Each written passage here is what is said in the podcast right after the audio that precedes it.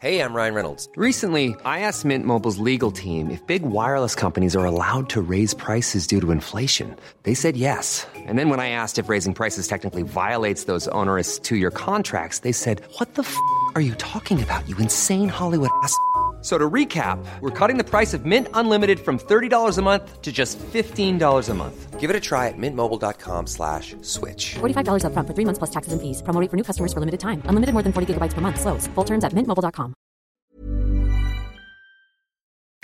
Escuchas, escuchas un podcast de Dixo. Escuchas Linterna Mágica con Miguel Cane por Dixo, Dixo, la productora de podcast más importante en habla hispana.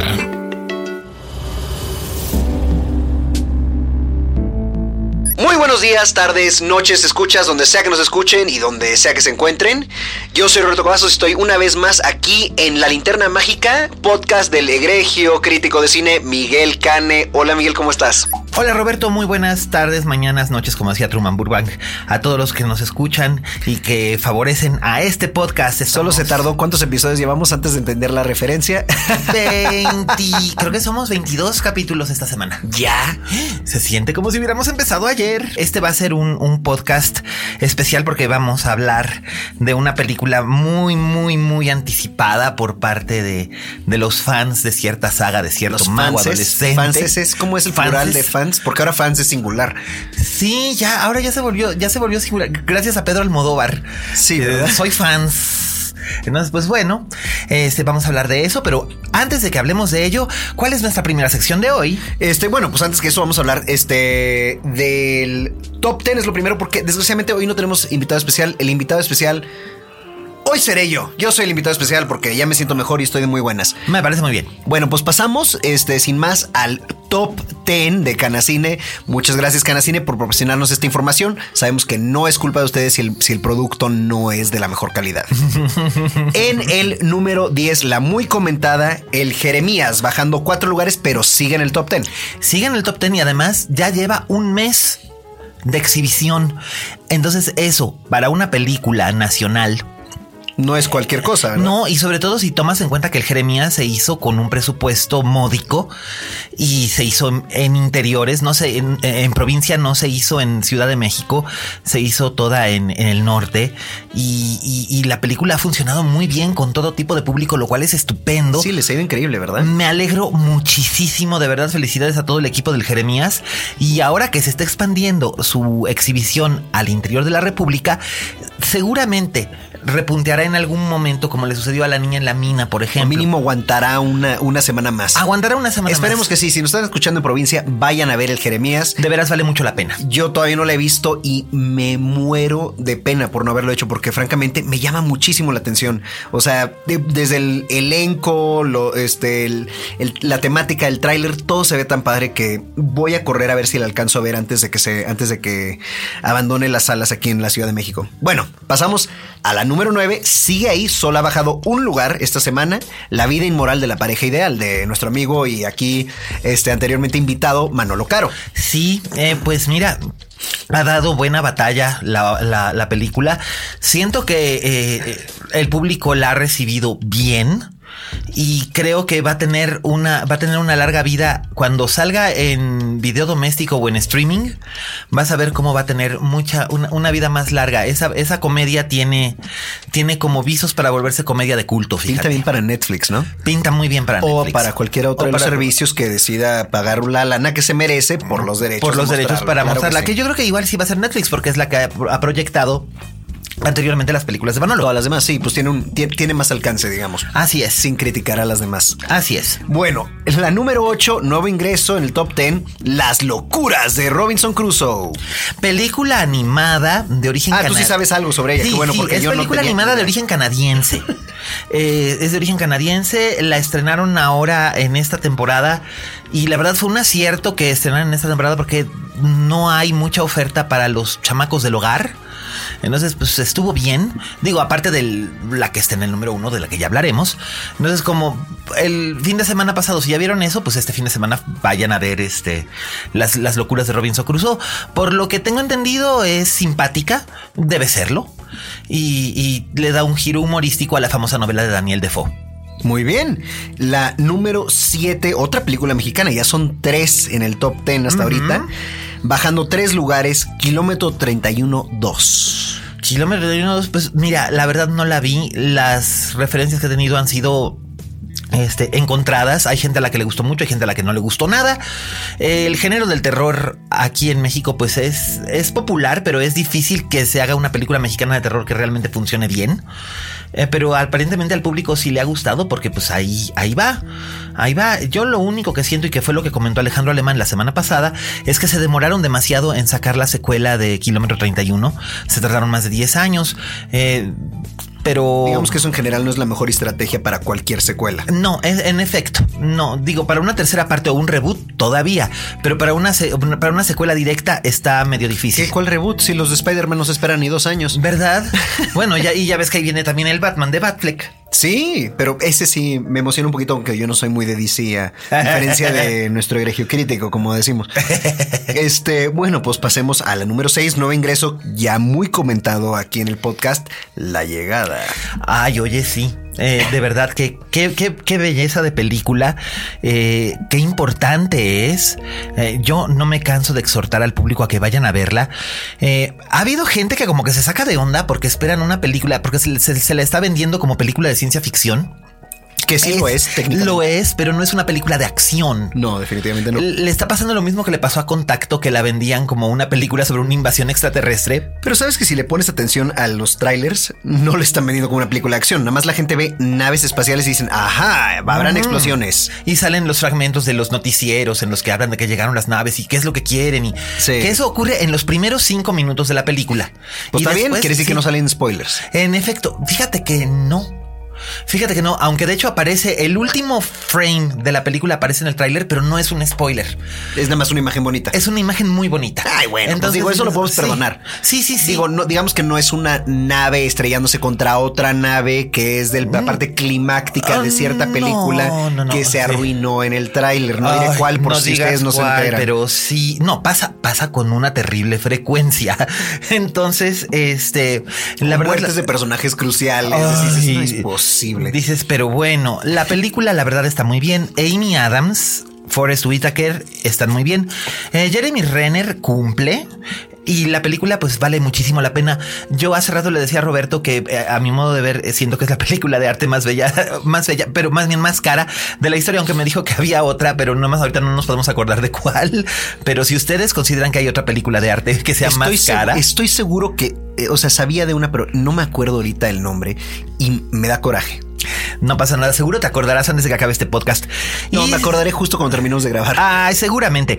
Pero Lo bueno, saco en Twitter. si ustedes, este, exacto, y ustedes pues mándenos sus comentarios al respecto de la llegada con el hashtag Sí, es Linterna muy, Mágica. interesante, es muy interesante saber qué piensan ustedes, especialmente, Sí. especialmente ahorita en un mundo post elección Estados Unidos. Sí, que es muy mucha gente está complicado. comentando, este, he leído ya muchos artículos sobre lo que es ver esta película después de este De estas resultado en esa elección. elecciones, sí. Y, y también Brexit y Colombia y, Y y bueno, todo y lo todo lo que ha estado que, ocurriendo en todo el lo mundo que este ha estado año. ocurriendo en México desde siempre y va a seguir ocurriendo mucho Eh. tiempo más. Pero, o sea, sí, como que nos da una perspectiva diferente. Sí, fíjate que el que nos escribió pues, después de haberla visto la semana pasada fue Raúl Fuentes, nuestro nuestro, Nuestro único escucha. No, no es cierto, ya sabes que no es cierto. No, no, Fuentes, no, te queremos.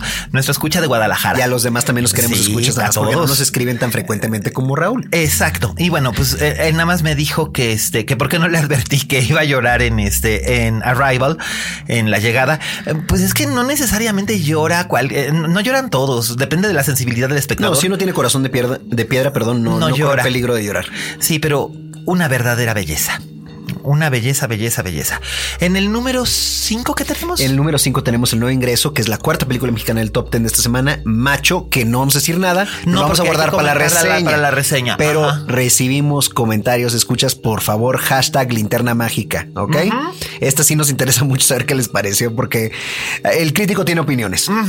Bueno, la número 4, bajando un lugar desde la semana pasada, este, el famoso Batfleck, Ben Affleck, Ajá. está en El Contador.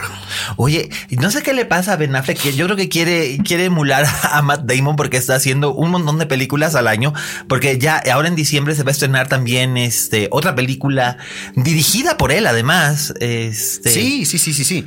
Él se autodirige otra vez. este, Sí. ya, ya como que dijo, no, Casey, yo me encargo. Sí, en esta película, en esta película de, en esta película de, de, de, de- de- de mafiosos de los años 20, pero eh, el contador está basada en un cómic. Por cierto, es un cómic de la DC. By the way, entonces está haciendo O dos sea- personajes del universo DC. Y encima o sal- salen en escena, hay cambios de cómics DC. Ah, Exactamente, incluyendo un Action Comics 1. Ya lo, lo comentó la semana pasada nuestro amigote Alejandro Alemán. La película mm, ha recibido así como un- una recepción tibiezona por parte de la crítica, pero parece ser que al público le ha gustado. Entonces, Pues yo debo decir, en los podcasts de cine que yo escucho, que es Empire Magazine y eh, The Kermode and Mayo Podcast, que recomiendo mucho esos dos para los que hablan inglés, escuchas, digo, para complementar, que Ajá. escuchen este podcast Claro. mexicano, obviamente, no dejen de escucharnos. Pero ahí, Kermode en particular, que yo respeto mucho como crítico de cine, dijo... Digo, no es una película muy inteligente, no es la mejor película del universo, Pero no es una me la mierda. pas- no dijo, Se me la la, pasó pasé bien. bien, Ah, me mira. entretuve. Dijo, es una estupidez muy divertida. bueno, Y dice, mientras esté uno dispuesto a tomarla como tal, se la va a pasar muy bien. pues eso, eso me parece interesante. Sobre todo el hecho de que Ben Affleck eh, durante mucho tiempo no había explotado su carisma como actor y ahora parece ser como que está agarrando un, un segundo aire. Sí, ¿verdad? Sí, entonces, pues a ver, a ver qué tal. En el número 3, En el número 3, nuevo ingreso, reseñada la semana pasada aquí por Miguel Cane, La chica del tren. ay, bueno. Como dijo Truman Capote, a la clase de gente a la que le gustan esas cosas, esa es la clase de cosas que les gustan. Eh, Yo estaba a punto de decir, Jim Carrey dijo eso, pero ya me acordé que es Truman Capote y no Truman Burbank. exactamente. Eh, Estoy, estoy muy cansado. Hoy fue un día muy largo en la oficina. Sí, hombre. Pero este, pero bueno, supongo que cualquier pretexto es bueno para ver a Emily Blunt en la pantalla. En general, no es mala experiencia ver a Emily Blunt en no, pantalla. defi- definitivamente no. Pero si quieren pasársela mejor, mejor irán el libro. ¿eh? El libro definitivamente es mucho mejor. Y ocurre en Inglaterra. Además. Que nunca es cosa mala. Sí. Eh, ahí hay buena ficción. Bueno, número dos, sorprendentemente, Doctor Strange, hechicero supremo.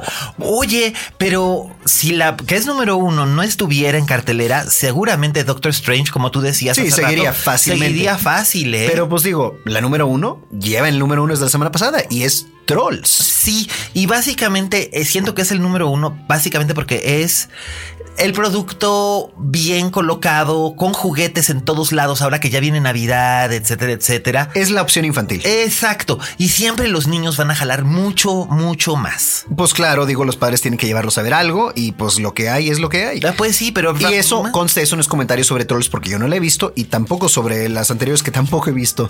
Hemos estado un poco ocupados. Así escuchas, es, aunque pero Doctor Strange sí la vimos y nos gustó mucho. Sí, pero debo decir también que he escuchado fragmentos del soundtrack de Trolls a cargo de Justin Ah, Timberlake. eso sí está muy padre. y esa fíjate. canción que hemos estado escuchando todo el verano de este de Justin Timberlake, ahí figura este igual que Justin Timberlake como talento actoral, este su voz eh, se presta para la- para Y además, ah, esta es el película. produ- y además es el productor musical, es que compuso cosas específicamente también para la película y todo.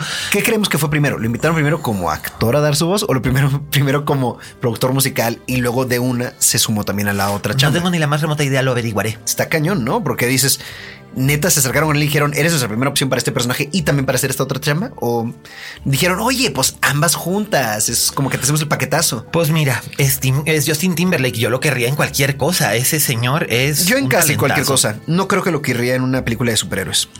Pues no tengo idea. En Siento una que de hay esas acaba límites. haci- eh, acaba- En una de esas acaba haciendo una. Aunque hizo una pare- más o menos como de estilo de superhéroes, aquella de, de Time Runs Out, la de... A la de In Eh, An- Time, no, esa no era. In Time, de- superhéroes. de Andrew es, Nichols. más, es más ciencia ficción. Sí, Ciencia ficción thriller. ciencia ficción. eh, ñe, Pero él no estaba mal, pero el guión era muy malo. Sí, lástima, porque pues Andrew Nichols hizo Gattaca, hizo Truman Show. Oh, o hizo sea, Truman Show Simón. Sí, o sea, es, es- es un, e, es un talento. Y, pero, sí, sí, pero ahí pero se bueno. le fue la cabra. Bueno, yo que estoy en el medio, eh, les digo, escuchas que no siempre puede uno dar su mejor trabajo. Lo intenta siempre, ojalá. O sea, uno quiere pensar que siempre todos le echamos ganitas, pero Claro.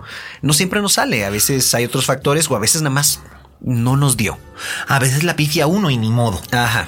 Es lo que hay. Pero como quiera, saludos a Nico, eres inmortal en este podcast debido a tu trabajo anterior. Así es. Bueno, pues más nada, pasamos a las noticias. ¿Dónde está nuestra fanfarria, Miguel? Ahí está, ¿le están oyendo? Gracias, Fede. Ahí está ya nuestra, nuestra, nuestra fanfarria. Bueno, pues hay pocas noticias esta semana, pero empecemos. ¿Sustanciosonas? por- sí, sustanciosonas. Obviamente siempre hay noticias. Este, hay noticias que ignoramos y que no vamos a mencionar en el Sí, podcast. bueno, y pues fue porque se nos fue la libre ah, como el mejor cazador, pero no pasa nada. No, dejen eso. Hay, no- hay noticias que ignoramos porque no queremos comentarlas más porque estamos muy deprimidos. y no tiene nada que ver Ah, sí. con cine. Ah, eso sí. Al menos de que contemos los cameos en Home Alone 2, que no contamos. No. Bueno, Mark Forster dirigirá la versión live action, o sea, con actores, disque, porque pues obviamente va a ser como Libro de la Jungla, todo digital, de Winnie the Pooh. Que se me hace un director muy interesante para un... Para una cosa así. pues, Cosa muy interesante. Y es se el- llamará como Christopher, Robin. Christopher Robin. Y es que, es que es bien chistoso. Christopher Robin existió de verdad. Christopher Robin era el hijo de Alan Alexander Milne, el autor de los, de los cuentitos de, de Pooh. Y Winnie Pooh era su juguete. Ajá. O sea, todos los muñequitos que salían en los cuentos eran sus juguetes de verdad. Guau, qué Cuando increíble. Christopher Robin era un niño pequeño y ahora esos juguetes residen en el Museo Victoria y Alberto en Londres. Sí. Y este, no sé qué es lo que vayan a hacer. Eh, me resulta fascinante el concepto. Supongo que van a animar a los juguetes. Y no lo sé. O sea, no tengo ni la más remota idea. Pero me parece fascinante el concepto de hacer un live action. Porque ya se va a estrenar ahora en Navidad eh, la versión live action con Emma Watson y Dan Stevens. Que se ve de La increíble el Bella y la tráiler, no lo Bestia. habíamos comentado Sí, aquí, No lo se habíamos ve comentado, muy pero bien. Mira, aquí hacemos un seguí hacia Sí. eso, porque además se estrena 25 años después del original. Y la verdad es que sí se ve bien impresionante. Y después de que el libro de la selva fue una de las sorpresas más sabrosas de este año, yo me estoy No, y, inclinando y digam- a y- pensar. y- y digam- y digámoslo así ya sin, este, sin más, o sea, en verdad es considerada una de las mejores películas del, Del año, Y no de las sí. películas comerciales, películas. sí, Punto absolutamente. final. John Favreau hizo ahí un trabajo magistral. Y, y el que levante la mano el que lo vio venir porque yo no. Yo y a mí tampoco. me gusta John Favreau, pero Sí. yo no me imaginaba que fuera capaz de algo así. yo pensé que iba a ser muy difícil. yo pensé que iba a ser muy pastelera.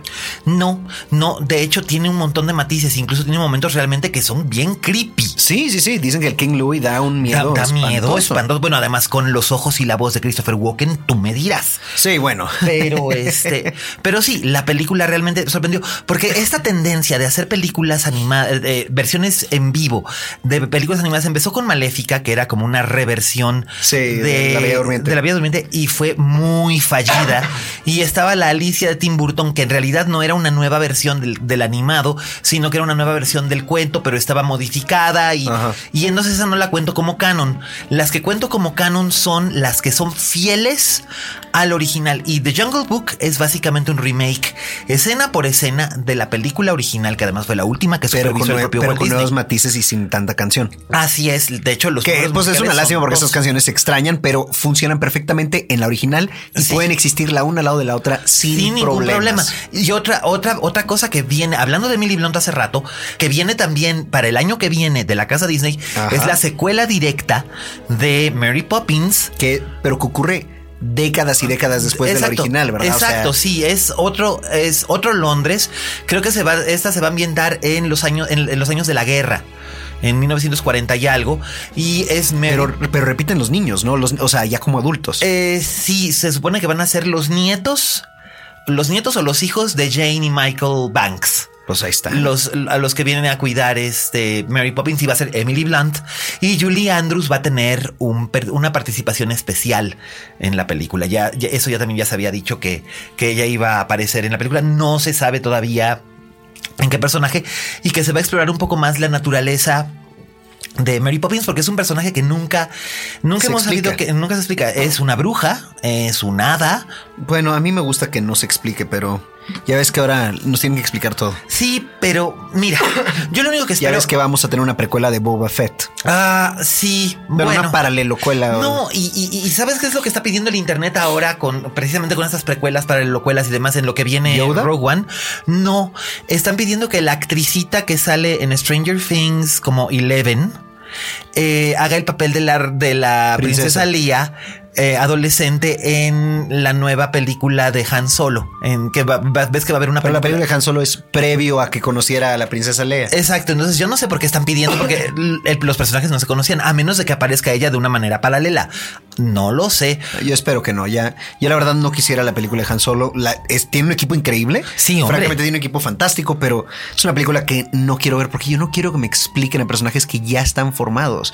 Yo no quiero que me expliquen a Boba Fett porque entre más se- sepa yo de Boba Fett, menos misterioso es y menos interesante es. No, y, y- y- y- y, por ejemplo, hablando de esto, precisamente de secuelas, lo que decíamos de Mary Poppins y tal, eh, también la que ya viene y ya, ya se acabó de rodar es este, y, y- y- y la dirige Denis Villeneuve, que precisamente hablando de, de, de Arrival. De hecho, me acabo, acabo de descubrir algo. ¿Qué? Se pronuncia Denis Villeneuve. Denis Villeneuve. Porque es este franco-canadiense. Franco-canadiense. Denis Villeneuve, este es eh, Blade Runner 2049. Sí. Y no sé si. Ay, es que. ay, bueno, no sé. Siendo Villeneuve, obviamente Sí, la tengo que siendo ver. Villeneuve, o sea, hay que verla. Y aunque Sí. digan que está fe- pésima, la vamos a ver porque mínimo, como mínimo, va a tener unos visuales impresionantes. Impresionantes. Y además encabezan el elenco Ryan Gosling y el propio Harrison Ford, que eh, en cierta Y forma. si es comedia, Ryan Gosling va a estar increíble. Sin duda alguna. Y mira, lo que te voy a decir es que supongo que esta, supongo que esta película ya por fin va a poder sepultar la controversia aquella de si Deckard es replicante o es humano. Pues ya siendo un señor mucho mayor, me imagino, Que tendría que ser humano, ¿no? al menos de que haya encontrado una manera de que los replicantes también envejezcan. envejezcan. Sí. Pero pues no Un tengo ni. replicante sin fecha de caducidad. Pues mira, se supone que él y Rachel eran replicantes sin fecha de caducidad, pero Por eso, es- eso digo. O sea, Eh, Ah, a mí me hay gusta la tantas versión teorías. que es que es un replicante y punto. sí. Este, e- esa es, esa es con la que yo me quedé. Y- Sí. Y, se me hace la versión más interesante. Es que bueno, yo vi como vi, bueno, la verdad es que a estas alturas del poema ya vi todas las que la- la- la- las que hay. Yo creo que he visto cuatro. Es que son como siete. Sí, bueno, creo que he visto cuatro y no sé, pero la, la que a mí más me gustó fue versión donde él era replicante. Punto. Mm, que es la segunda, el, el, Sin el corte voiceover. del director. Sí, sin Ujú, voiceover, sí.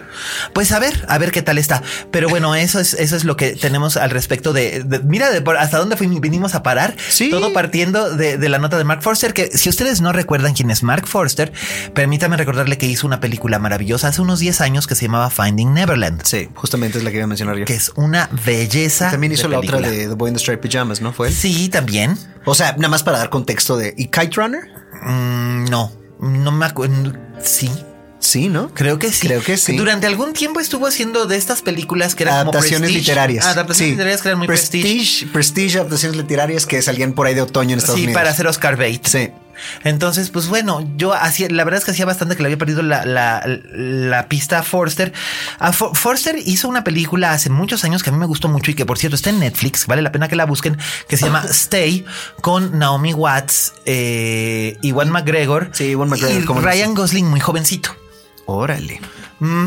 Digo, como si estuviera súper viejo ahorita el Ryan Gosling. No, pues tiene Es 36. que llevamos tanto tiempo viéndolo. Tiene 36 años y es que él empezó a los 13 como Justin Timberlake y Britney Spears en el club de Mickey Mouse. Sí, por ahí en YouTube hay un, hay, hay un video de él en un tipo de talent show bailando con como 20 niñitas y bailaba increíble y tenía una cara de que sabía que era el mejor bailarín en ese escenario. Ah. Absolutamente. Digo, ahorita, ahorita probablemente él no quiere que nadie vea ese video, pero pues ya está ahí. pues sí. Y hablando de Naomi Watts, teníamos por ahí una nota en la que en la que figura ella, Sí, ¿no? este The Rap reporta que Gypsy, una serie de Netflix en la que este, este, en la que actúa Naomi Watts pues, Con su- Billy Crudup. con- uy, no, pues que el encaso yo no me sabía esa. Sí. Bueno, pues ya tiene fecha de estreno en Netflix. Sí, el 14 de febrero. Pues mira, ya, listo, estamos pa- listos, estamos puestos para el binge watch, porque a mí ya se me acabó The Fall, estoy por acabar Black Mirror y qué sigue, ¿no? Ah, pues, pues sí, la verdad es que tiene muy buena pinta, tiene muy buena pinta esto. Eh, según las notas de producción, es un thriller policiaco. Este, ¿Y ella es policía? ella es una detective forense. ¿Y Billy Crudup? su marido, Oh, que, es no. un, que, es un, que es un psiquiatra Pero su marido, un psiquiatra con un secreto.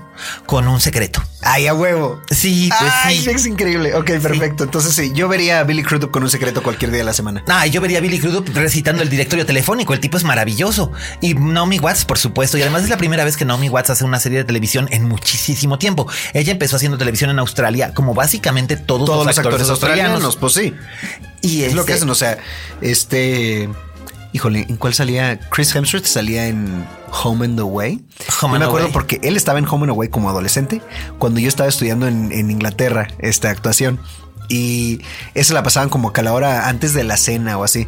Llegábamos nosotros de la escuela de actuación, nos echábamos ahí enfrente de la tele y era la única cosa que no era... Noticias. No, no, que no era noticias o no era cricket. o, sea, o sea que veíamos, ve- veíamos la, este, lo que era la telenovela australiana. Entonces, "Good day, mate, I'm being a real stereotype. Y- y- o sea, que bueno, y ahí estaba el, el- el Chris Hemsworth. Hasta me acuerdo el, person- el nombre de su personaje que se llama Kit. Kit. Fíjate. Oh, Kit. Ah, get away from me, Dad. I've got problems. Y- O sea, era, era muy versátil en ese Pues entonces. todo mundo, todo mundo pasó por haciendo telenovelas en Australia. Sí, Este, Liam Hemsworth pasó en, en la otra. Esta chica de Kylie Minogue. Kylie Minogue, sí, pero este también está Margot Robbie, Sí. todo- todos los otros, Guy Pearce, Mm. Russell Crowe. Nicole Kidman. Sí, este, pero Guy Pearce y Russell Crowe estuvieron en, en Neighbors justamente. Sí, igual que Nicole Kidman y Naomi Watts también pasaron por, por. No, Nicole Kidman hizo una que se llamaba Vietnam, Bueno, que era de enfermeras. pero bueno, ya está, ya es, lo importante saber es que todos de ahí pasan a cosas increíbles, o sea que Así es. se me hace como ir a Australia a, a A salir en una de esas telenovelas. telenovelas para, de- para pasarme a Hollywood, ¿eh? ¿no? Pues, creo oye, que, creo why que esa es not? la solución. Why not? Why not? ¿Y qué más tenemos de noticias? Eh, finalmente, se- eh, Deadline Ajá. Está, publicó la predicción de que Fantastic Beasts and Where to Find Them, o Animales Fantásticos y Dónde Encontrarlos, superará la marca de los 90 millones, que es el récord para el fin de semana de Acción de Gracias, de Día de Acción de ¿Qué es Gracias, esta semana? Thanksgiving Days, esta, esta semana. Pero, ¿debido a qué? Pues lo que pasa es que en su noche eh, debutó el jueves pasado a medianoche en Estados Unidos y tuvo eh, nada más de exhibición en, en este en de medianoche algo así como casi 9 millones de dólares en una noche. O sea, es wow. O sea, súper. cañón. Sí, pero bueno, por supuesto tiene una gran parafernalia y ahora, ahora que terminamos las noticias y pasemos a nuestra sección de reseñas, les voy a contar por qué. Exactamente, y pues pasemos entonces al plato fuerte que es la reseña de la semana, que en este caso será... Animales Ah. fantásticos y dónde ¿No nos- encontrarlos. ¿No nos tenían fanfarria grabada para esa? Sí, Fe, de verdad que sí. Bueno, está bien. Entonces es Fantastic Beasts and Where to Find Them o Animales fantásticos y dónde encontrarlos. primera vez que me traducen literal el título y tiene sentido. Dirigida por David Yates. Que ya no va a soltar jamás la jarra- no, ya, él ya firmó por las cinco películas que se dice Sí. que se va a hacer de esta serie. O sea, cinco más, ¿no? Ah, Cinco más, o Sí. sea, aparte de esta, va a ser, va, va a ser un sexteto. Sí. Porque va a ir pasando cada 20 años hasta llegar a este. A empatar con, con- con la- el- los tiempos de Harry Potter. Así pero, es. pero concentrémonos en esta Esto. película.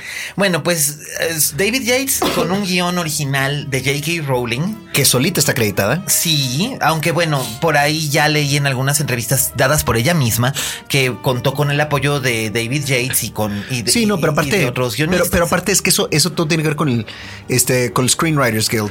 O Sí. sea, que ellos deciden por la cantidad de trabajo, el, el porcentaje de un guión que le pertenece a, a cada autor o a cada contribuyente, a quién se le da el crédito o entre cuántos se divide, etcétera. Por eso hay, Ajá. hay gente que ha hecho script doctoring, como se le dice, como Carrie Fisher muchas veces. Nora Ephron también lo hacía. y no salen, a- no salen con crédito No. porque no hicieron suficiente cambio o no contribuyeron suficiente material No, original. solamente le dieron un shine. Sí, le dan una pulidita y no era suficiente para meritar un crédito. Así es. Pero en este caso, la única que tiene crédito es J.K. Rowling, que quiere decir que ella nos, nos dio mínimo 90% de lo que es el guión este, de su propia Y cosecha. se nota. Ajá. Sí, y se nota. Eh, mira, una- un resumen breve de la trama. Perdón, Porque escuchas. quienes conocen, quienes conocen en- de dónde proviene el término eh, animales fantásticos, dónde encontrarlos, era un, un como folletín que había escrito la propia Rowling hace Sí, pero, pero lo hizo, lo hizo también este como un para una entretenimiento. causa Sí. caritativa. O sea, no era, no era, no era en verdad. O sea, como que ella dijo, oye, ¿sabes qué? Se me ocurrió voy a escribir esto. No, no. Lo que, lo que hizo es que creó al personaje de Newt Scamander Ajá. para que en la voz de Newt Scamander se, encon- se encontrara este bestiario donde describe a los animales que veremos en la película, evidentemente. Sí, por eso, o sea, era, era como un... ¿Qué te gusta? ¿Una, una enciclopedia de, de criaturas fantásticas? Sí, pero era una cosa pequeñitita Sí, sí, sí, sí, sí, de nada. eran- sí. Y de ahí surge todo un universo que tiene unas conexiones bastante claras y específicas con el universo de Harry Potter. Siempre nos preguntamos cuando veíamos las películas de Harry Potter cómo sería en otros países el- los ministerios de magia y todo esto. Y digo, vimos un poco cuando... Quiero eh, ver el de México. En el de Cáliz de Fuego. En el del Cáliz de Los Fuego. ya ves, franceses, o sea, los como que- los búlgaros. Sí, los búlgaros, ándale, sí, Los porque franceses rusos y no los eran. Búlgaros, no eran búlgaros. Este, y así, entonces, bueno, Búlgaros vulgares. pues el caso, Por eso yo no soy escritor. Mi juego de palabras está carente. el caso es que aquí estamos en Nueva York en el año 1926 y eh, Newt Scamander, interpretado por Eddie Redmayne, llega procedente de una de un viaje alrededor del mundo en el que ha estado compilando animales fantásticos y llega llega a- pro- pro- proveniente también de Hogwarts donde él fue eh, compañero de, De Dumbledore, ¿no? De Dumbledore y, Y de- casi lo echan de la escuela o algo así, entendí. ¿no? Ah, Sí, así es y también Pero el que tuvo- le hizo paro fue Dumbledore. el dijo- que le hizo el paro fue Dumbledore. Dijo, pasen raza, este cuate es buen tipo, déjenlo quedarse, ¿no? Exacto, y además también tuvo, y, y lo mencionan en la película, no es un spoiler, tuvo una relación no consumada con una miembro de la familia Lestrange. ¿Que Eh, Newt o Newt, Dumbledore? Ah, ok. Newt. Sí, sí, sí. No, eh, Dumbledore ya sabíamos desde las Reliquias de la Muerte que había tenido una relación muy estrecha con un mago muy peligroso Sí. que es, eh, digamos que la fuerza a vencer en esta saga. Aunque no aparece aún en esta película. No puedo decir nada. Perfecto, así me gusta, no digas puedo nada. decir absolutamente nada. No se, digamos se lo nada. menciona evidentemente, pero no puedo decir absolutamente nada más. Que bueno, ahorrémonos, Así ahorrémonos es. los spoilers. Muy bien, Miguel, Así estamos es. aprendiendo en este Sí. podcast. Este, y entonces eh, cuando él llega, se encuentra con, con ¿Llega a dónde? a Nueva York. A Nueva York. Se encuentra con dos cosas muy interesantes. Uno, Colin Farrell, que Colin es la, la Farrell. criatura fantástica del título. Eh, No, es el auror principal de Macusa, que Macusa es el Consejo de Magia de los Estados Unidos. Este, Ah. Macusa, o sea, Mac USA. Ajá. Ay, no, fregué. Magic, eh, Magic Agen- Agency, no sé qué, con- Magic, Agen- Ma- Magic Agency Council USA. USA. No, bueno. Bueno, Magical Arts Council, Magical Arts Council, lo dije bien. Y eh, Sí, agency me sonaba demasiado oficial. Sí, aunque bueno, eh, funciona como una agencia, de hecho. Y él es el auror principal y se encuentra con Porpentina.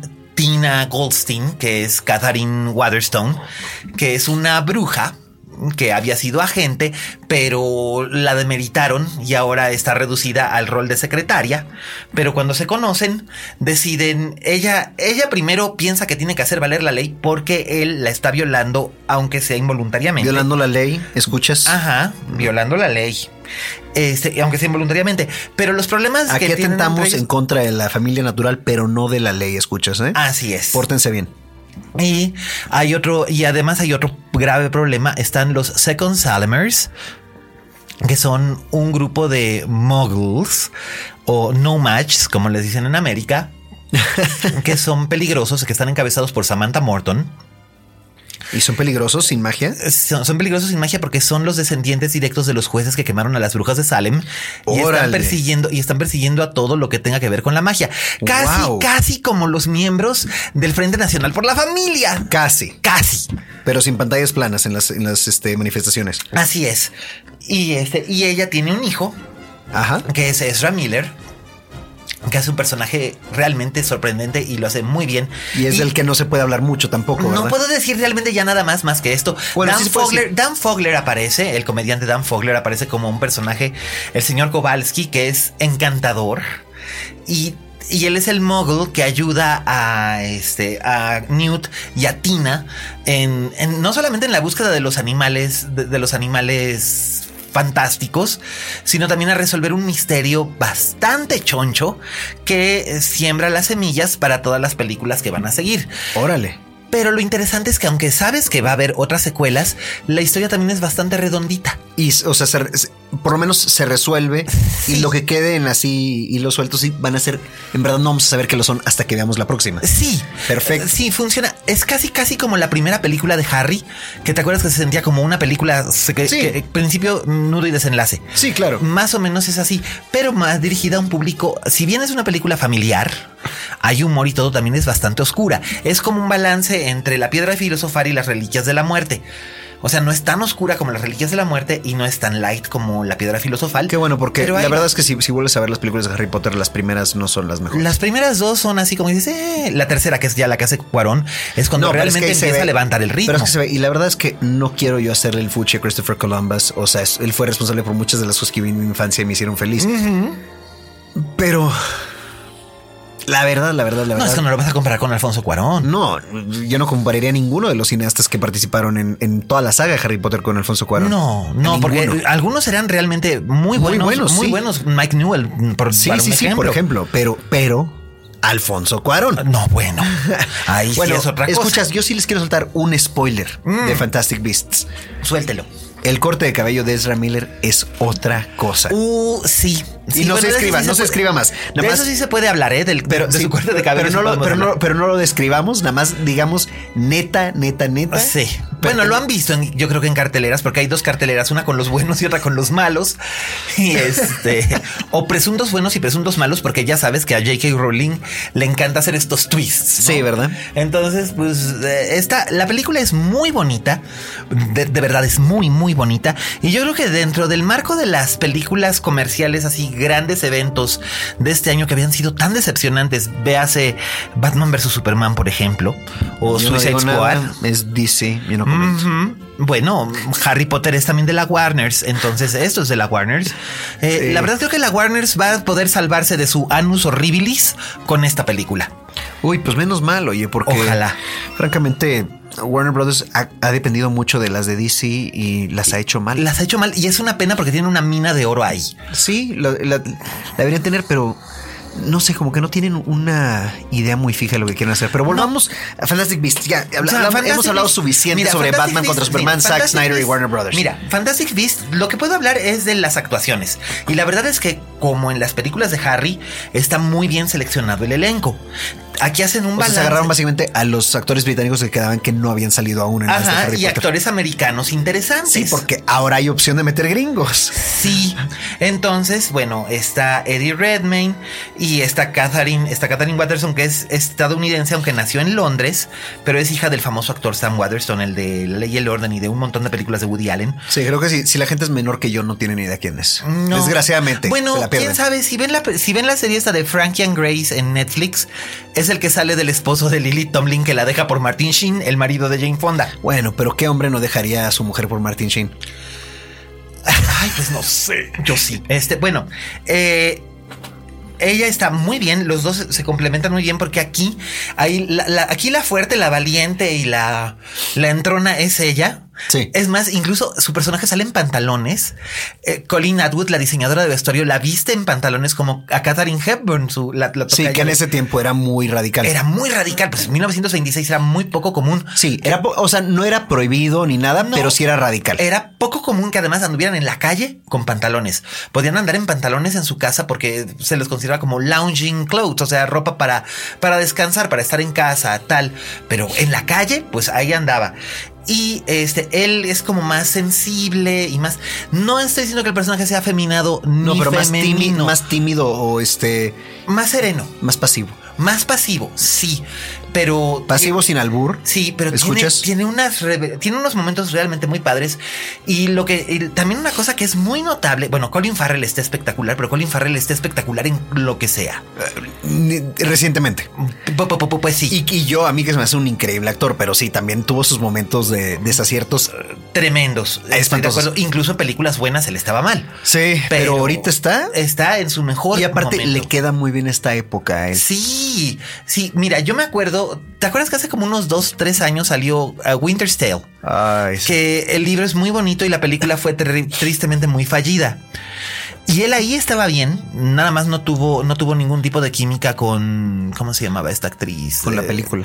Con, con la película y con la actriz que, eh, la chica que salía del, eh, de Lady Civil en Downton Abbey, este, Jessica. Ya sé a quién te eh, refieres, something- pero- Jessica Something Other Finlay. Ajá. Este, Brown Findlay, ¿no? Jessica Brown Finley no tuvieron nada de química y eso pues, en una película de amor te perjudica tremendamente. Y aquí este, él está muy bien. Muy bien, muy bien. No puedo decir mucho más de su personaje porque es muy interesante el desarrollo que tiene.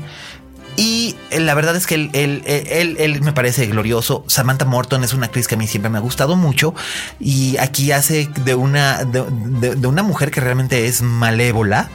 O sea, mm, o sea, ¿se acuerdan de Dolores Umbridge?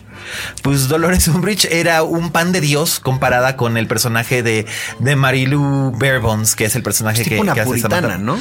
Una puritana así muy dulce y muy sonriente, pero lo que hace es que ella recluta niños de la calle. En esa época había muchos huérfanos desprotegidos en la, en, en la ciudad de Nueva York y ella los acoge, los protege, les da comida caliente a cambio de algo terrible. Oh, no. Eh, sí, entonces. Oh, no. Sí, entonces, así como que dices, ¡ay, qué miedo! Pero la verdad, la película tiene sus elementos oscurones. Se nota que se hizo toda con green screen. Se hizo, que se hizo todititita. ¿Sí se con- nota? En algunos momentos más que en otros. Sí, es que est- estamos en una época donde la verdad es como que la gente ya no le importa a los cineastas que se vea claramente que no es real lo que estamos Sol- viendo. Solamente se nota cuando es cuando en una parte donde no es real lo que estamos viendo. ah, bueno. Específicamente la parte que tiene que ver con las bestias fantásticas y, y eso. Bueno, pues no digamos más entonces. No, pero, pero para recrear tan auténticamente una ciudad de Nueva York ah, eh, de esa época era necesario y creo que lo hicieron bastante bien. Bueno, pues no diremos más para No. no, spoilearla, escuchas, pero a mí me parece la recomendación de la semana. Así es, vayan y véanla y luego coméntenosla con el hashtag linterna mágica. A pesar de que sigue ahora un estreno mexicano que ya vimos que incursa en el, En el cuarto. en el número 5 Ah, del cinco. top 10 de esta semana, Macho, que es un remake, dices. Es Miguel. un remake, es un remake de- dirigido por Toño Serrano, eh, Antonio Serrano, el director de Sexo, Pudor y Lágrimas. Sí. Eh, es un remake de una película que hizo Mauricio Garcés en los años 60 llamada Modisto de Señoras. Eh, si tal vez Si le hizo busquen- Mauricio Garcés, la voy a buscar. Sí, tal vez digan, ay, no, no es un remake. Vamos, es bastante obvio. El personaje de. El personaje es más obvio que Liberace. El, el personaje de, de- que interpreta Miguel eh, ¿Rodarte? Rodarte, gracias, es un diseñador de modas que se finge homosexual para triunfar en el mundo de la moda, pero tiene aventuras extramaritales con sus clientas a escondidas. Y del otro lado, en, en- en- y tiene rivales que quieren, que quieren exponer su secreto. Por el otro lado, este, el personaje de Mauricio Garcés le pasaba exactamente lo mismo. Wow. Entonces, pues, las películas de Mauricio Garcés funcionaban muy bien en la década de los 60 por alguna, por una razón específica. Estaban, eran películas de su tiempo. Sí. Aquí el conflicto se siente añejo y entonces le meten otros elementos. Y la verdad es que siento que demasiados cocineros echan a perder la sopa. La película siento que abusa de los estereotipos. Ajá. Que bueno, la de Mauricio Garcés también abusaba de los estereotipos, pero si la ves en su contexto histórico, dices, bueno, era 1969, 1970, pon tú, puedo, puedo aceptar todavía que esos estereotipos fueran parte de la cultura popular de ese momento. Ajá. Pero aquí siento que es un abuso de estereotipos, eh, la trama no es nada original, la resolución es bastante pobre. Eh, Rodarte es un buen actor y aquí hace lo que puede con, con, con- con el material que tiene, pero no, Pero tiene un elenco padre, ¿no? no Están encuentro nada memorable. Aislinn Derbez, Ana La Reguera, Ofelia Medina, está Cecilia Suárez. Esta Cecilia Suárez, que es la coprotagonista y es la, es la socia. Este, está Renato López, que es un, un- un joven conductor de televisión que hace aquí su debut en cine como actor. Eh, y todos aportan algo, pero el resultado es como, como cuando esperas que te sirvan de una botella de champaña una copa y no tiene burbujas. Ay. Así. O sea, plana. Pero se ve bonita, ¿no? Ah, Estéticamente está muy bien hecha, por supuesto, l- pero es que no hay película de Antonio Serrano que no sea estéticamente bonita. Bueno, pues digo, ahí hay algo entonces, por lo menos sí. Sí. Y digo, la gente puede ir a ver a sus actores favoritos. Sí. Y, y decir, ay, qué padres están. Sí, sí, y vamos, yo siempre he dicho que hay que apoyar lo que el país produce. Entonces, pues ahí está.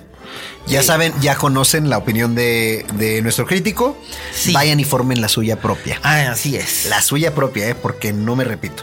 Así es, así es.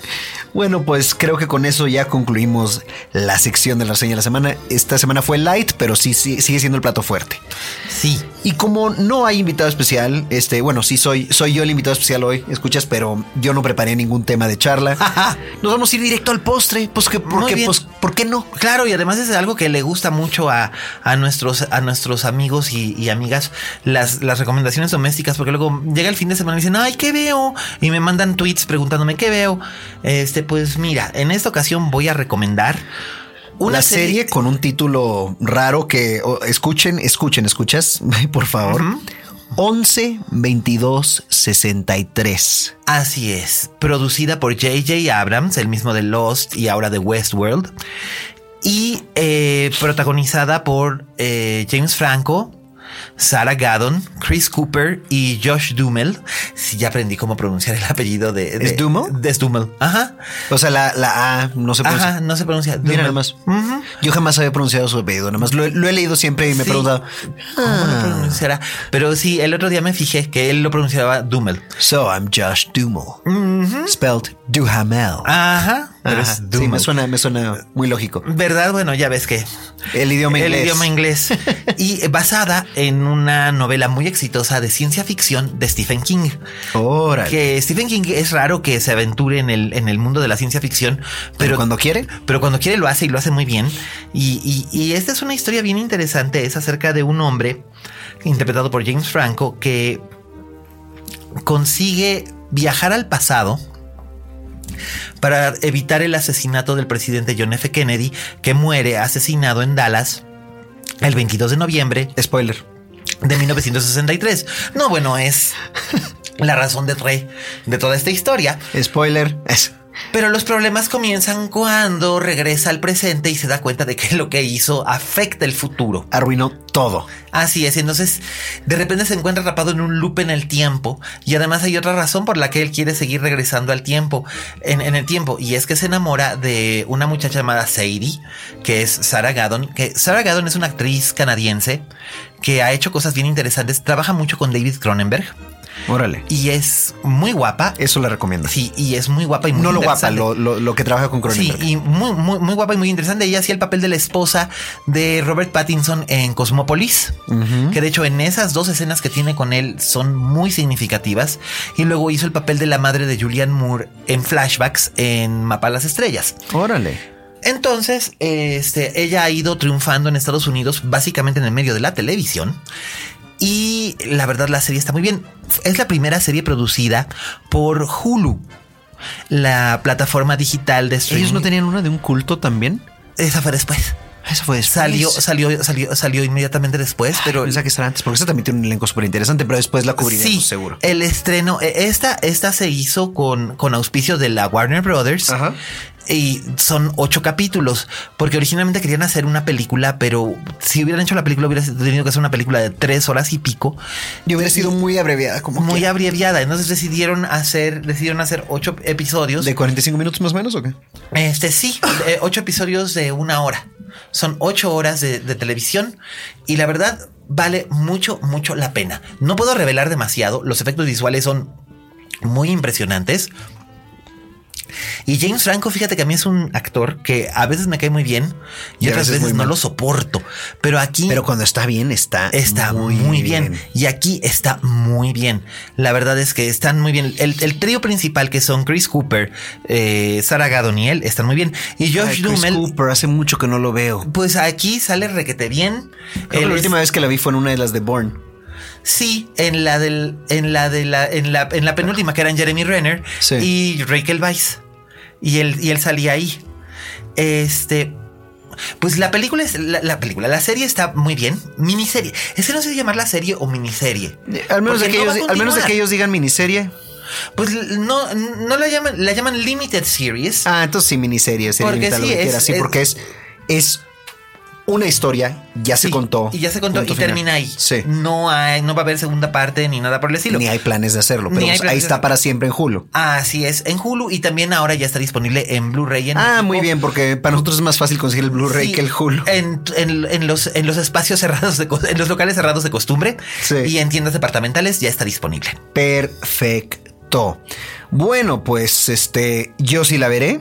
Pasamos a la segunda recomendación doméstica, que es un verdadero clásico. ¡Clasicazo!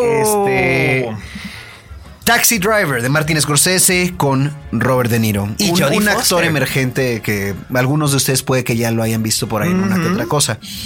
Es- aquí está en su punto. La verdad es que sí. Tenía, cuando hizo esta película, Robert De Niro tenía 32 años. eh, Jodie Foster tenía 12. Y eh, este. Ay, Harvey Sybil- Keitel. Ja- Harvey Keitel, Sybil Shepherd, este, Todos- ese- Albert Brooks. Albert Brooks, sí. Todos eran tan jóvenes. Civil Shepard debe haber tenido como 25 o menos. Y se- seguramente ustedes han visto esta película o conocen la historia. Quienes no, este es un sumario muy, muy somero de, de- de la historia. Eh, Travis Bickle es un veterano de Vietnam que regresa a la ciudad de Nueva York y como tiene problemas de insomnio, trabaja como taxista en el turno de la noche. Entonces él lo mismo le toca ir a las zonas caras de la ciudad, que ahí es donde aparece Martin Scorsese haciendo un cameo, eh, como uno de sus pasajeros, o a las zonas más sórdidas y marginales y peligrosas de lo que era un Manhattan que por cierto ya no existe No, ya ahorita es ya, otra ya- cosa. ya no totalmente existe diferente. absolutamente. Y él s- se obsesiona, tiene un problema de, de un trastorno obsesivo compulsivo y se, tra- se obsesiona con un montón de cosas. Entre ellas se obsesiona con un, con un candidato político, se obsesiona con una chica que es el personaje de Sybil Shepherd, que es voluntaria en la campaña de este candidato político, se obsesiona en limpiar las calles, se obsesiona con salvar del, salvar del, del peligro a una prostituta niña que es Jodie Foster. Sí, como que quiere ser un héroe. Quiere ser el Sí. héroe de alguien o de ¿Quién es algo. el- el- el- el- porque está completamente vacío, o al menos así se siente.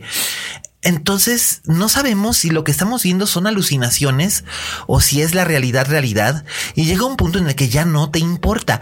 Scorsese hace, en realidad esta no es, mm, es una gran película de suspenso, lo es. Pero en realidad es un estudio de personaje y se va hasta los meros fondos de este personaje, pero está tan bien hecho que no hay un solo momento de tedio. No, para nada. Y aparte está muy, muy bien escrita. Claro, era Paul Schrader, muy joven, escribió este en su guión. momento, porque Sí. ahorita Paul Schrader está sacando cosas tras cosas que ya. sí, no- caray, lo último bueno de Paul Schrader se lo vi hace casi 10 años que fue The Walker, que era una gran, gran película con Woody Harrelson y Christine Scott Thomas. Sí, sí, me acuerdo. Y hace casi 10 años de eso, todo lo demás que ha hecho de, Pero qué de buena dos para era. Oh. acá. The Walker, uy, sí. Y American Gigolo. Ahorita acaba de sacar una con Nicolas Cage. Sí, y no es muy buena. No, pero como que refleja el estado en el que se encuentran las carreras de ambos, ¿no? Sí, De hecho, pero- Paul Schrader actúa en esa. No me digas, no me sorprendería, no me sorprendería. Las reseñas no fueron, no fueron, no fueron muy favorables. No, y Eso justamente fue en las lo que reseñas dijo: Sospecho que Paul Schrader actuó en esta película porque no había presupuesto para otro actor. vi. Pero en una de esas. Pero mira, como quiera que sea, Paul Schrader siempre va a tener eh, u- eh, un nicho de ciertas películas realmente notables. Una de mis películas favoritas, de hecho, de la vida es una película dirigida por Paul Schrader basada en la novela de Ian McEwan, The Comfort of Strangers, con Sí. Christopher Walken, Helen Mirren, Natasha Richardson y Rupert Everett. Que es un título que yo juraba que se me había ocurrido a mí. The Este, Co- The Comfort of Strangers. Yo juraba que tenía un título increíble y luego me di cuenta que lo había escuchado por ahí y era esta película. Y luego ya Sí. por eso descubrí la película. Sí, sí, sí. Y la peliculón. Peliculón, no, no, no, no. Pero, Pero- claro, pero- con guión de Harold Pinter. Sí, by the pues way. bueno, o sea, Y sobre una novela de Ian McEwan, no puedes perder. Y con ese elenco, mejor todavía. bueno, muchas veces hemos dicho cómo se puede fallar con este tipo de, de elementos, de y no elementos si funciona, ¿eh? funcionan, ¿eh? A veces sí. A veces pero sucede. Pero volviendo a Taxi Driver, Taxi Driver, donde Schrader. todos los estaba- elementos estuvieron presentes. Todo funcionó perfectamente. Y esa película se filmó en el verano otoño de 1975 y se estrenó en 1976. Y para Scorsese fue un, tra- fue un proceso sumamente catártico porque él había filmado, este, él había filmado, antes de esa había filmado Alicia, ya no vive aquí, que es un melodrama maravilloso, muy femenino, muy del corazón. Y Taxi Driver es todo lo opuesto, es oscura, es nihilista, es desoladora, pero al mismo tiempo tiene todos estos elementos que son extrañamente tiernos y... Sí, pero tiernos dentro de un mundo machista y misógino. O sea, como Sí. los entiende un hombre. No, no estoy hablando de Scorsese, lo estoy hablando de Tra- estoy hablando de Travis Bickle. Eh, Sí, por supuesto, el de Robert De personaje Niro. creado, porque es un hombre, es, es un que quiere ser el héroe, quiere salvar a las mujeres en esta historia. a huevo quiere salvarlas porque ellas, bueno, el, de- el personaje de Jodie Foster sí necesita ser salvada. El personaje de Sybil Shepard no.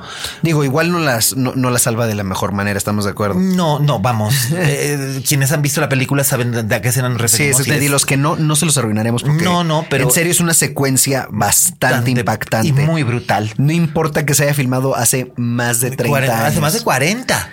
40 ya. 40 ya. Entonces es cuando dices, "Mm". es interesante el balance que hace entre lo sórdido y lo hermoso Scorsese. Y pocas veces ha vuelto realmente a ese territorio, porque inmediatamente después de filmar esto, filmó su musical Capricho, que era New York, New York, con el propio De Niro y Liza Minnelli. Y la película fue un desastre. Sí, eso escuché. Y este. Y No me tocó verla en su momento. es un desastre. es muy bonita, pero es un desastre. Este. Entonces, digamos que aquí es donde Scorsese prueba su voz que después mostraría en otro tipo de películas que hizo con De Niro. Básicamente Goodfellas, pero. o Casino. Pero aquí hay algo más, hay una especie como de entraña muy dura y además la película se convirtió en un verdadero fenómeno cultural de nuestra época. Eh, por ejemplo, tú sabes que hace 35 años un estudiante loco eh, le vació una pistola a Ronald Reagan Sí. para tratando de imitar al personaje de Taxi Driver e, im- e impresionar a Jodie Foster. Que esto fue algo que percibió Jodie Foster por años. Este, entonces es, es- es interesante. Es probablemente una de las mejores películas de ese año y de su época. Probablemente es definitivamente. Definitivamente. O sea, aquí Es no que- tiene nada de probablemente. Es Está ahí a icónica. la altura, está ahí a la altura de Network, Sí. por ejemplo, que probablemente fueron, no, no De hecho, probablemente. tiene más, tiene más este brand recognition, Taxi Driver que Network. Ahora, En cultura popular, en sí. cultura popular sí, aunque Network resultó ser mm, tan o más profética que Taxi Driver. Sí, pero, eh, eh, pero eso no es la discusión. La discusión es que más gente está de una u otra manera consciente de la existencia de este de Taxi Driver. Y Sí. eso es Por supuesto, y es que se volvió la, la famosa frase de You talking to me. You talking to me. No, y el soundtrack y las tomas y todo lo demás se sigue replicando. Absolutamente. Este, Y en, en todas partes se encuentran referencias a, a- a Taxi Driver. Y, y en esta nueva, es- acaba de salir una edición del 40 aniversario eh, que está restaurada. De hecho, es una restauración sobre la restauración. Ya el propio Scorsese había hecho una restauración hace cinco años, cuando fue el 35 aniversario, o hace 10, cuando fue el 30, no me acuerdo, que él hizo una restauración muy minuciosa de su película y lo hizo realmente muy bien. Hizo una película, eh, hizo un trabajo muy bonito con su propia película. Entonces ahora la acaban de, la acaban de restaurar en, en mayor definición eh, en, en- en Blu-ray y incluye algunos extras nuevos y podemos ver a los personajes hoy en día, ¿no? Hablando a Scorsese, a Sybil Shepard, a Jodie Foster, a Harvey Keitel y al propio De Niro, hablando acerca de cómo fue el rodaje de esta película y te das cuenta de que es una película que se rodó por los pelos, o sea, fue casi casi cinema guerrilla Eh, y ya no se hacen las películas así. ujú. Ya no se hacen las películas Me así. doy cuenta que yo estoy aquí asintiendo con la cabeza como si pudiera ver en las escuchas. Sí. Mejor tengo que ser. ujú, ujú, Pero, ujú. pero evidentemente también ya no existe una ciudad de Nueva York así. Y curiosamente, los tiempos que estaba profetizando Taxi Driver, mira tú por dónde son los tiempos que ahora estamos viviendo. Sí, entre Taxi Driver y Network ya sabían lo que venía. Sí. Porque el tiempo es cíclico. Absolutamente. O sea, no para de avanzar, pero siempre se repiten Absolutamente. Eh, las cosas. Ellos estaban saliendo de la época de Richard Nixon, que había sido una- un periodo bastante oscuro, el, el último, el, el último cuatrienio de, de- de- de- de Nixon en, en- en la Casa Blanca. Y el resultado, el resultado ahora se vuelve, se vuelve más evidente y lo estamos, lo estamos viendo, ¿no?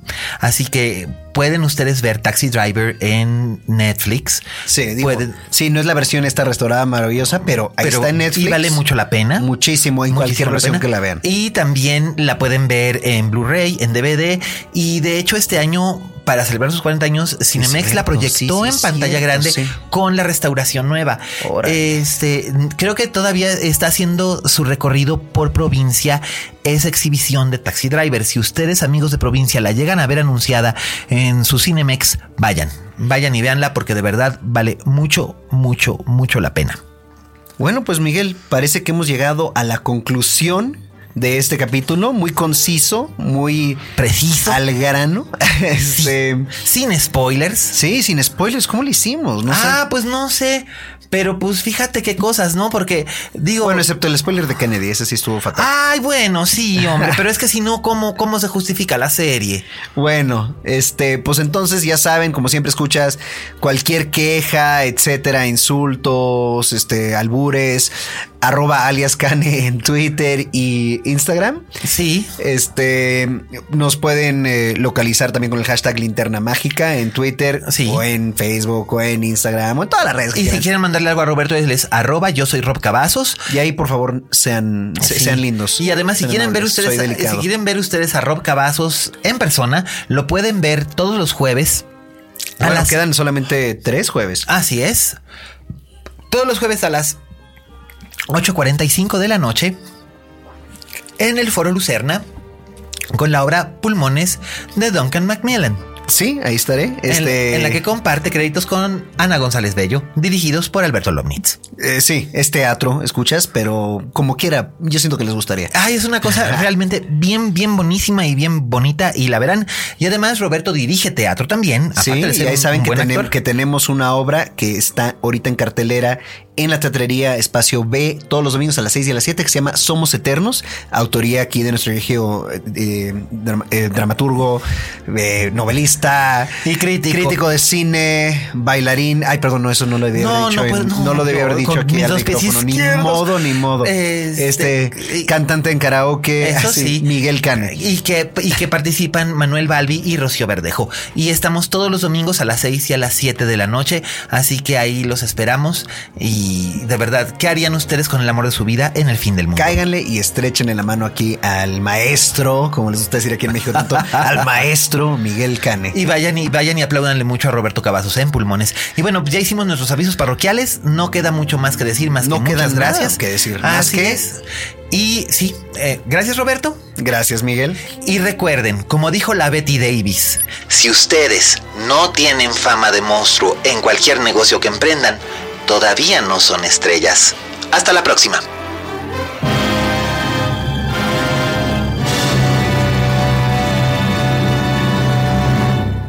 Dixo presentó Linterna Mágica con Miguel Cane.